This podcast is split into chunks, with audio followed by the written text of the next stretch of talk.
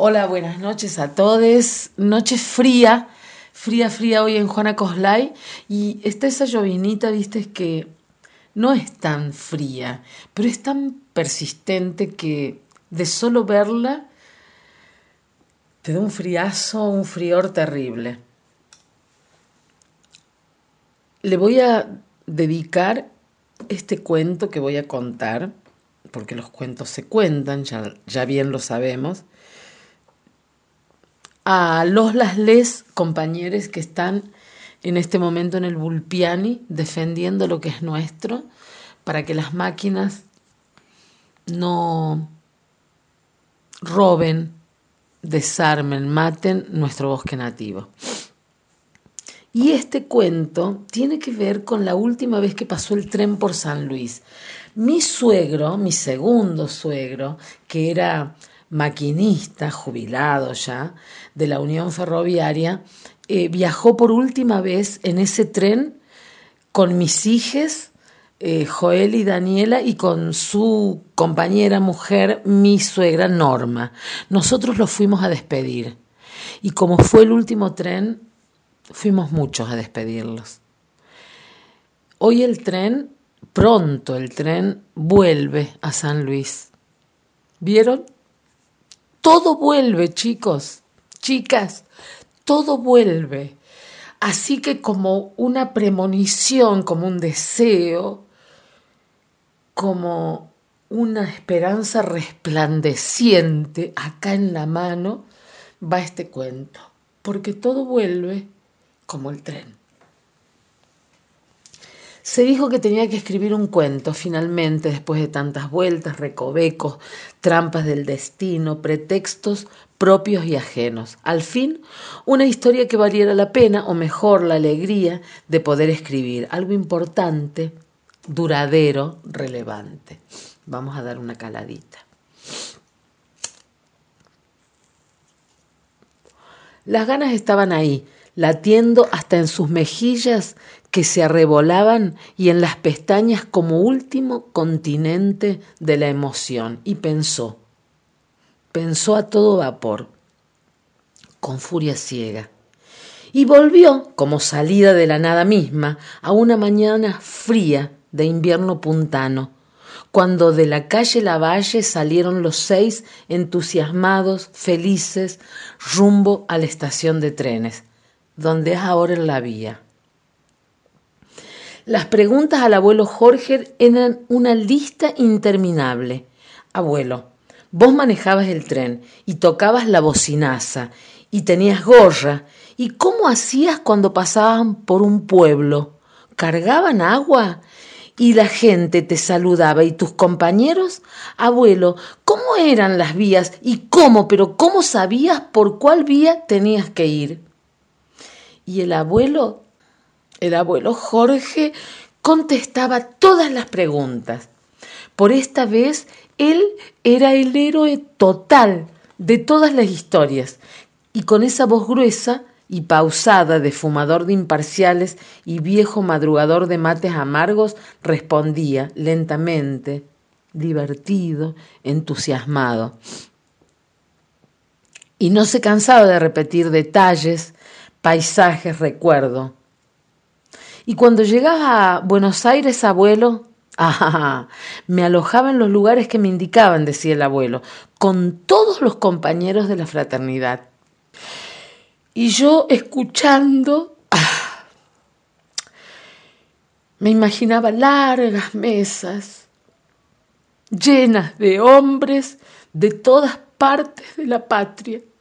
Alrededor de la mesa como quien se queda alrededor del cansancio, hablando, comiendo, nostalgiando el hogar, y los podía ver en esas románticas postales que uno inventa en la mente para poder sobrellevar el desarraigo y a veces el olvido.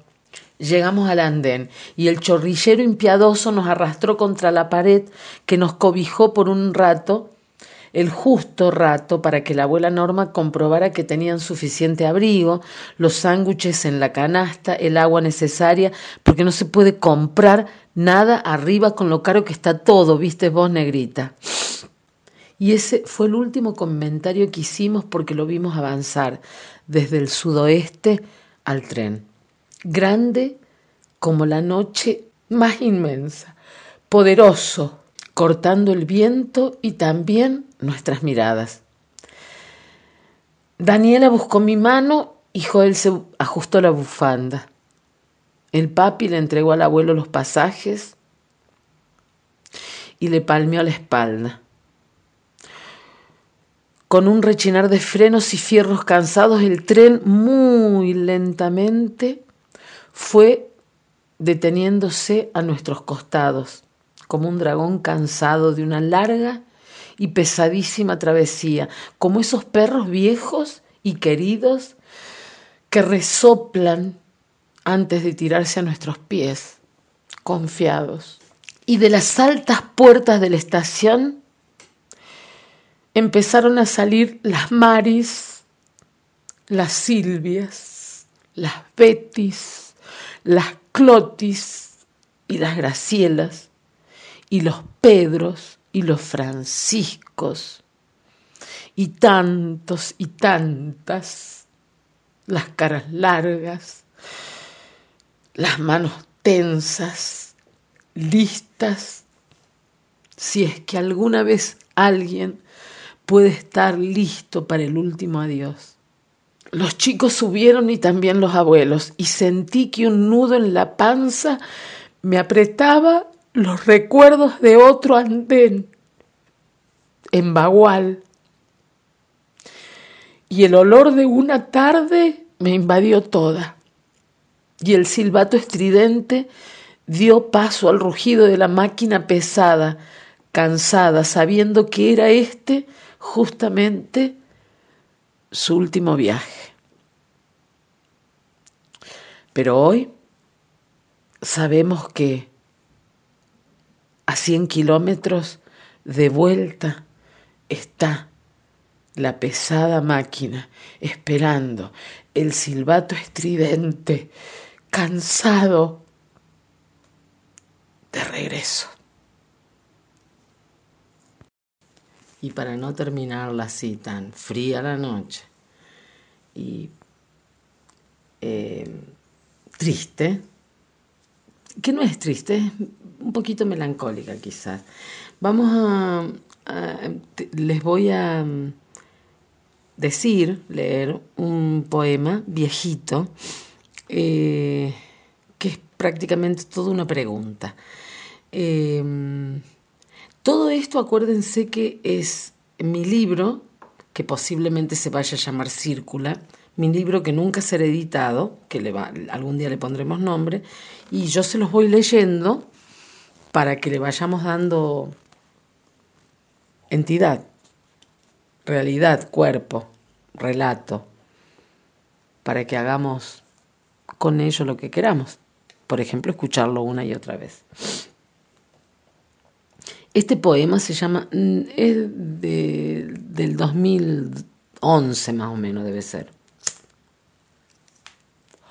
No sé por qué razón no salió en el libro anterior, ya estaba escrito. Sí sé, porque el libro anterior fue un libro de militancia y este es un libro de amor. Se llama Dígame, repito de nuevo. ¿Cómo dice que le va? ¿Qué pasa? ¿Qué tal el día, la noche, la vida? la muerte, las relaciones, los trabajos, los escritos, las computadoras, los mates que tomó, los que jamás tomará, los rocanroles nefastos y los mejores. ¿Qué tal las preguntas sin respuestas y las respuestas a todas las preguntas? ¿Cómo lo lleva la muerte hacia la vida de todos los días? Y el frío de la almohada al calor de las manos que se tienden solo a veces, cuando está tan pero tan decaído que las flores silvestres le van lamiendo la espalda para que no le raspe el asfalto, mientras recorre la línea de la vida con la yema de los dedos. Y los deseos se alejan tanto, pero tanto, tanto, tanto, que casi no los reconoces como propios. Parecen, los deseos, los del abuelo, de la vecina también sin ruleros, o de su primera novia, esa que subía descalza las escaleras para buscarlo a usted a las doce, de la que siempre, pero siempre le emocionaron sus plantas desnudas, tan rosados, pero tan rosadas, como gata nueva.